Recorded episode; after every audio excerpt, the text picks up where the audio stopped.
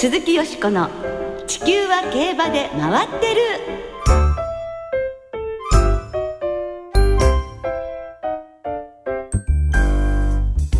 皆様こんばんは鈴木よしこです。お元気でいらっしゃいますか？地球は競馬で回ってる。この番組では週末の重賞レースの展望や競馬界のさまざまな情報をたっぷりお届けしてまいります。今日も最後までよろしくお付き合いください。今宵ご一緒してくださるのは小林正美アナウンサーです。こんばんは小林です。よろしくお願いいたします。まあ小林さん、はい、嬉しいご報告がございますのよ。皆様のおかげでですねなんとこの番組今回100回目を迎えることができました。やりました。嬉しいですね。いや100回目ですか。そしてはい来年も番組継続が決定しました。やりました。いや本当に皆様のおかげでございます。ありがとうございます。ありがとうございます。これからも皆様に有益な情報競馬の楽しさをお伝えできるよう頑張りますのでどうぞよろしくお願いいたします。よろしくお願いいたします。では最初の話題なんですが12月14日に香港シャティン競馬場で行われる香港国際競争の日本馬が今週選出されまして10頭が招待を受諾いたしました。そうですね。ね。2000メートルの香港カップはマイネル・ラクリマ・アルキメデスなどそして香港マイルはハナズゴールグランプリボスやフィーロなどそれぞれが招待を受諾しています。はい。このうち香港マイルを予定している花ズゴールはすでに現地入りして23日のジョッキークラブマイルに出走して残念ながら9着でした。はいまあ、1200メートルの香港スプリントはスノードラゴンなどなど。そして2400メートルの香港バーズはですねカレン・ミロティックが出走を予定しています、多彩なメンバーが大挙出走を予定している香港国際競争。日本馬の活躍本当に楽しみですが今週東京で行われますジャパンカップも超がつく好メンバーが顔を揃えました、はい、今日はそのジャパンカップの情報をたっぷりお届けしてまいります。ご期待ください鈴木よしこの地球は競馬で回ってる。この番組は JRA 日本中央競馬会の提供でお送りします。鈴木よしこの地球は競馬で回ってる。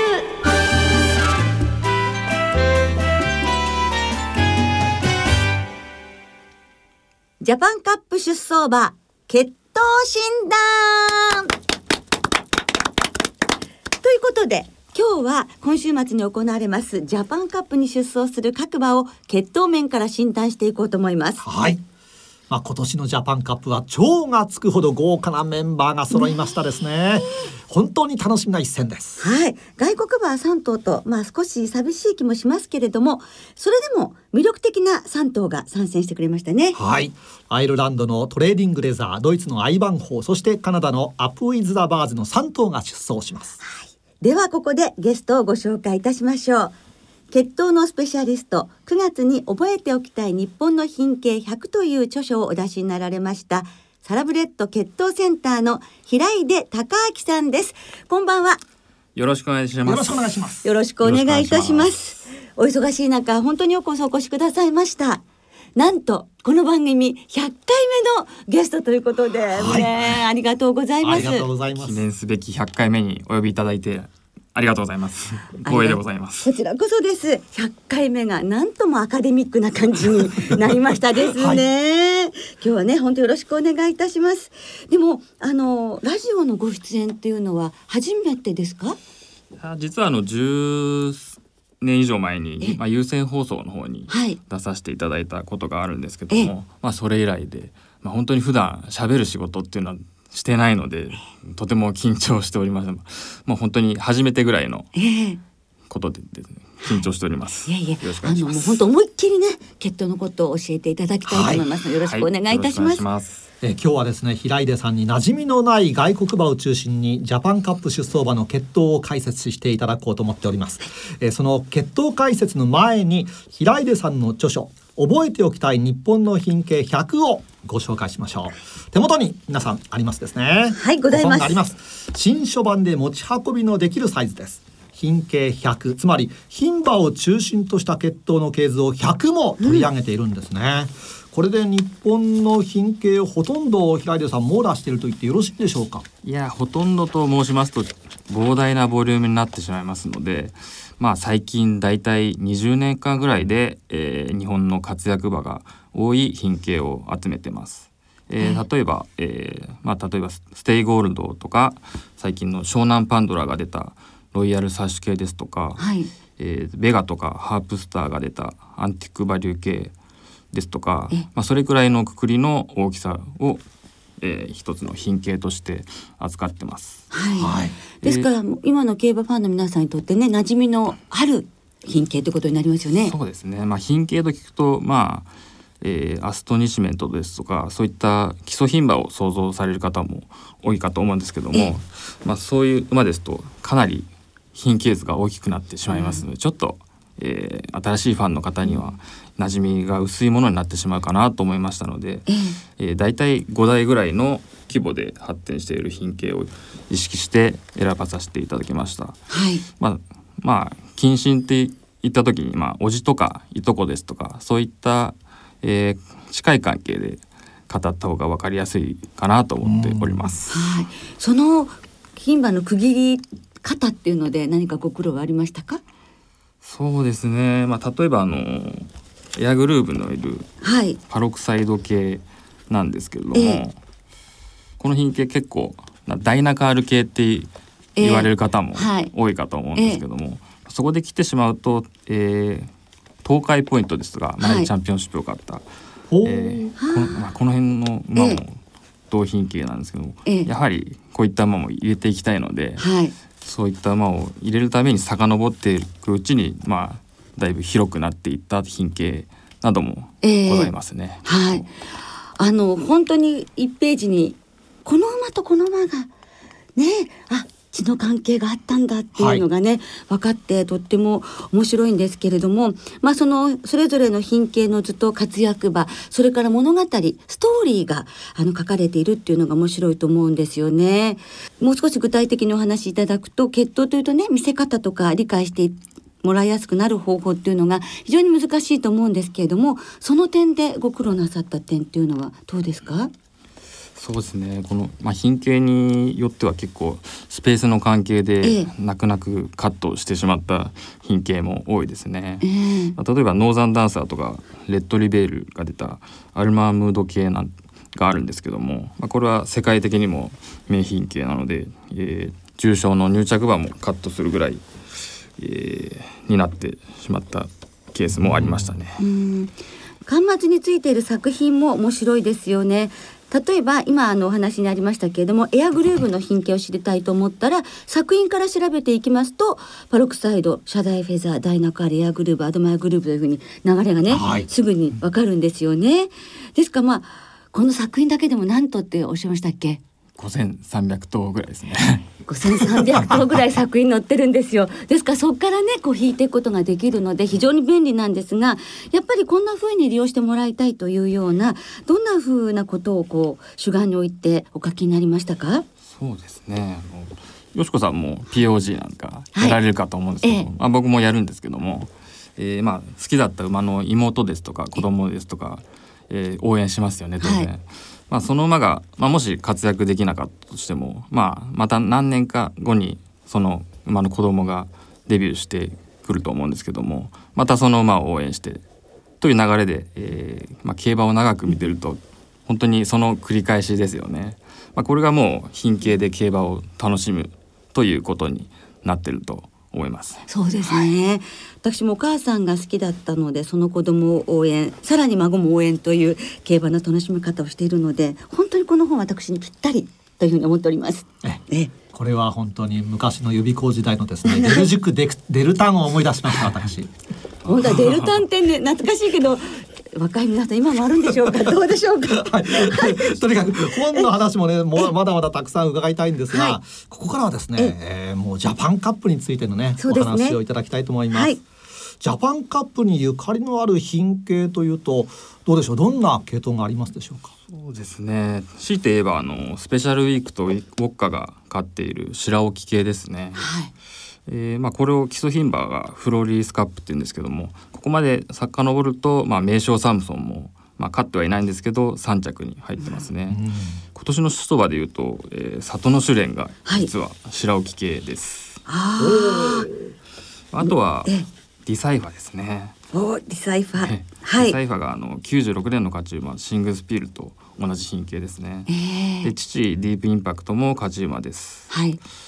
でまあジャパンカップに馴染みの馴染みのある牝系ですよね。なるほど。でこの牝系はあのビルシーナですとか、はい、マーティンボロですとか、はい、まあ今年も重賞勝ち馬出てまして結構活気がある牝系ですね。はい、まあディサイファーもしかしたら単勝100倍ぐらいつくかもしれませんけれどもね、はい、ちょっとかね応援したくなりますよね。で、ね、今年のジャパンカップには3頭の外国馬が出走しますが、その外国馬の血統を解説していただきたいと思います。まずはアイルランドのトレーディングレザーからお願いしたいのですが去年のアイルランドダービーの勝ち馬前走はアイルランドチャンピオンステークスで3着でしたお父さんがテオフィロお母さんがナイトビジトという血統ですがどんな馬なのでしょうか？はい、えー、テオフィロっていうのはあの現在のヨーロッパで、えー、日本でいうサンデーサイレンスとかディープインパクト級の活躍を見せてるシボバのガリレオの、えー、そのガリレオの子供です。はい、この吹きはあまり日本で大物いないんですけども、えー、まあ、テオフィロ自身は2歳児に芝7ハロンの G1 勝ちを含む5戦5勝という成績を残してまして、えー、スピードタイプですね。でこの、えー、トレーディングレザーはダンジグっていうスピード血脈があるんですけどもそれをクロスしていますしあとはアイリッシュリバーですとかリファールですとか結構日本で実績のあるスピード血脈を多く持ってますので結構スピード感というか好感が持てる配合になってます。はい、ちなちなみに、まあ、品系はあまり近くはないんですけどカレン・ブラックヒルなどと一緒で、まあ、一応日本にもつながりのある品系ということですね。はいありがとうございます。そしてドイツのアイバンホなんですがこちらは9月のバーデン大賞でシーザームーンを破っています。前走の11月1日に行われましたバイエロン大賞を勝ってジャパンカップに出走してきましたがお父さんがソルジャーホローお母さんがインディゴガールという血統です。こちらはアイバンホーどんな馬なんでしょうか？はい、えー、父のソルジャーホローっていうのはまあ、先ほどもお話に出たシングスピールの父でもあるイン・ザ・ウィングスの産駒になってます。はい、でこの祖母はあのエルコンドルパサーなどが出たラフショッドと同じ牝系にもなってますね。えー、まあ、そういうことで、うん、この父はジャパンカップにも縁のある血統ですね。そうですね。まあ、ただまあシングスピールと比べますとシングスピールっていうのは、まあ、サンデーサイレンスの父でもあるヘイローを母の父に持ってたので、まあ、かなり日本的向きの血統だったんですね。まあ、それに比べるとソルジャーフォローっていうのはそういう血がちょっと薄いので、うん、えー、ちょっとスピードというスピード血脈的には足りないかなという印象を持っています。うん、まあレースの勝ちタイムを見てもちょっとスピードが時計かかってますので、えー、そうですね。そうですね。その対応できるかなとちょっと心配ですね。はい。まあ良馬場2400メートルで2分36秒3ですもんね。はい、3頭目はカナダのアップウィズ・ザ・バーズです。昨年のカナダの年度代表馬。前走10月に行われたベルモント競馬場の G2 戦で2着に入っています。こちらはお父さんがストーミーアトランティック、お母さんがソング・オブ・ザ・ラークという血統ですが、このアップ・ウィズ・ザ・バーズはどんな馬でしょうか？はい。えー、こちらは父がストームキャット系で母の父がシーキング・ザ・ゴールドという配合でこれはあのダート G1 で2着9回があるシーキング・ザ・ダイヤのような配合ですね、はい、シーキング・ザ・ダイヤはストームキャットの直視だったんですけども、えー、まあ、えーまあ、日本ではこの配合はダートのマイルあたりのイメージですよね。まあ父のストーミーアトランティックという馬は、まあ、これもあまり日本では思い出してないんですけども、ええ、まあ、えー、偶然と言いますかこれもソルジャーホローとかエルコントロバサーとかと一緒のラフショット系の守護馬なんですね。まあ、一応、えー、父馬はそういった、えー、ジャパンカップにゆかりのある血統ではあります。でまあストームキャット系っていうのは、えー、ジャパンカップでは、えー、昨年のアンコイルドがえー、発着しただけなんですけども、えー、最近最近はですね、結構日本でもストームキャットの血が広がってましてまあ今のところマイルマイル戦なんですけどエンフォワードですとかエンアポロンがマイルチャンピオンシップ勝って、えー、かなり、えー、G1, G1 番も出てるんですけども、まあ、いずれはジャパンカップでもこの系統が台頭してくるような時代も来るのではないかなと思ってますね。ちょっとこのところあの例えば父ディープインパクト母父、はい、あのストームキャットっていうのがちょっとトレンドになりかけた、はい、ですけどそういう母父になっててもっていうはい。まあそれ？は、まあ、じゃまた話が別になっちゃうんでしょうか？まあそれも一つ、この血が広がってくるなんか布石になってるような気がしてますね。絆なんかも出てますし。まあ、あの例えて言いますと、まあ、エルコンドルバサーがジャパンカップ勝った時も、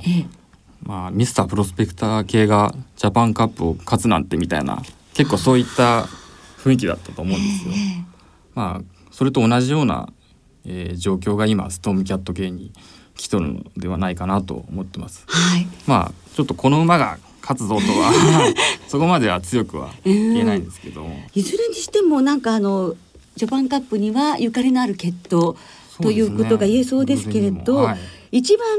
平出さんが気になるのはどの馬になりますか？3頭の中では。そうですね。まあどの馬もいいところ悪いところそれぞれあってどどの馬もちょっと強いアピールポイントがないんで大差がないという印象なんですけども、まあ、あえて言うとトレーディングレザーですかね。やはり、えー、血統的にスピード感を感じさせる配合なのでそこを重視したいと思っています。はい、では最後に平出さんの今年のジャパンカップの見解を日本版も含めてお願いいたします。はい、えー、本命は、えー、フェノメノを考えています。はい。えー、このまあ母の兄に、えー、99年2着馬スペシャルウィークの2着馬でした、えー、インディジェナスがいる血統ですね。はい。まあ父ステイゴールドの産駒はまあこの秋はまだちょっと目立たないんですけどもステイゴールドの同牝系のスノードラゴンですとか、はい、湘南パンドラですとかがこの辺が G1 勝ってますしあと、えー、ステイゴールド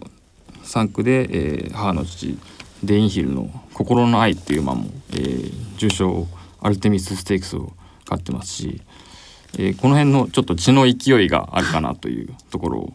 そこをちょっと重視しています。はい、今回ちょっと人気を落としているようですけれども、はい、フェノメノバさん、はい、いかがでしょう？ね、はい、楽しみです。えー、フェノメノ中心ということですから、はい、えー、本当にレースが楽しみですが、まあこの今日ご出演の平出さんのお書きになったこの本、はい、覚えておきたい日本の品系100、はいえー、番組をお聞きのリスナー3名様にプレゼントいたします。はい。はい。え番組ホームページからどうぞご応募ください。はい。とっても便利な本なので私も携帯して勉強させていただきたいと思います。ね、ふるって皆さんご応募ください。お待ちしております。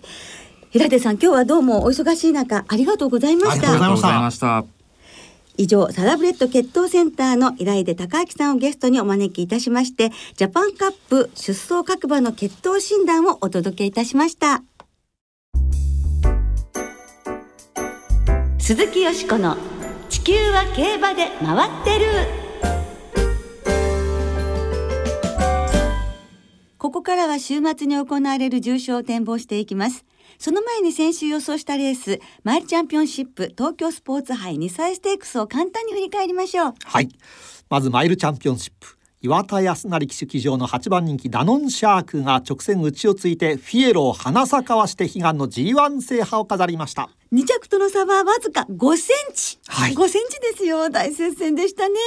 勝ったダノンシャークは去年一番人気で3着5度目の G1 挑戦で栄冠を勝ち取りました。はい。そして波乱続きだった先週日曜日のウィン5こちらはですねマイルチャンピオンシップの時点で残り5票、はい、フィエロが勝っていれば的中1票だったんですが4億円余りを手にできた人がそれでいたはずなんですよ、はいね、フィロが勝っていれば、えーはい、ダノンシャークが勝ちましたので的中ゼロ。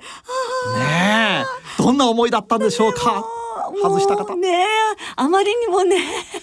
ご同情申し上げます。で翌日月曜日のウィンファイブはキャリーオーバーのおかげで随分と売り上げが伸びましたね。はい。その月曜日東京スポーツ杯2歳ステークスはですねライアン・ムーア騎手騎乗の4番人気里のクラウンが道中は後方にいて直線もね前に壁ができる苦しい展開だったんですが、ラスト 100m で馬群を割って先に抜け出していたアブニール・マルシェを差し切ってデビュー2連勝で重賞制覇となりました、ね、来年のクラシックの主役候補と言えそうですね、はい。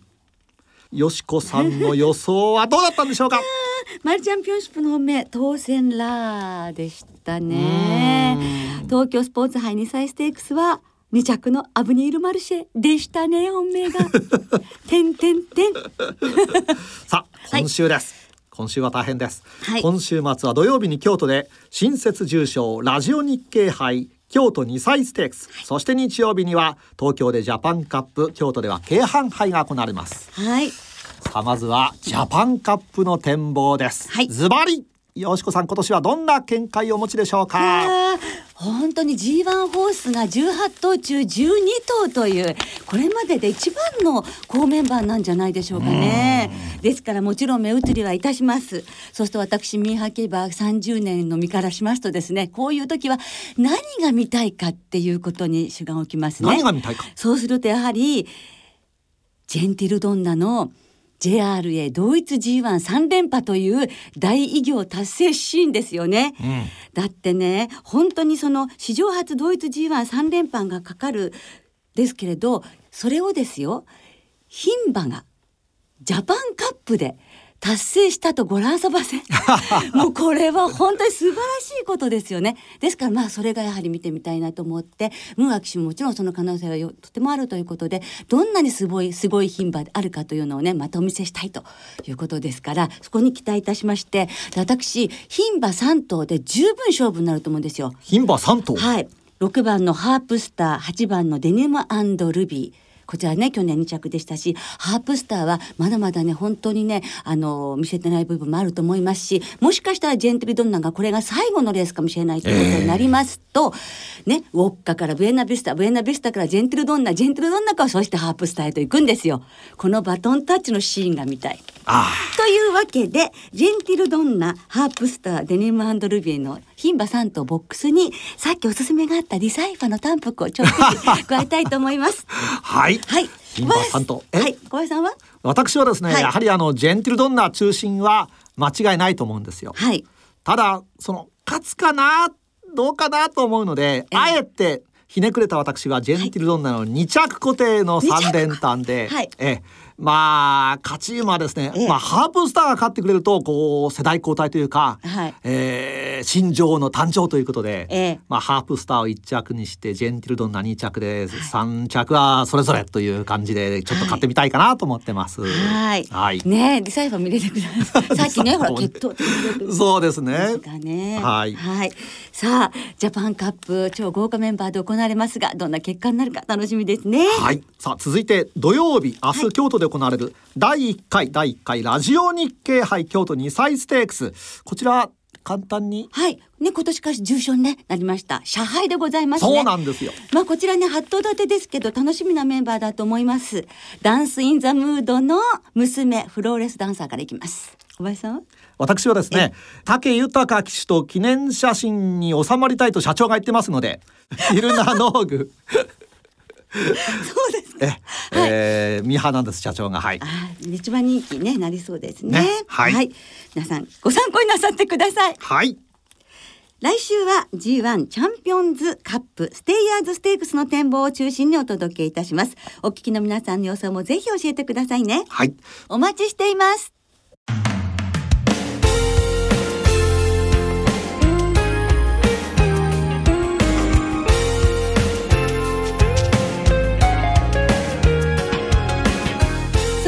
別れの時間となりました。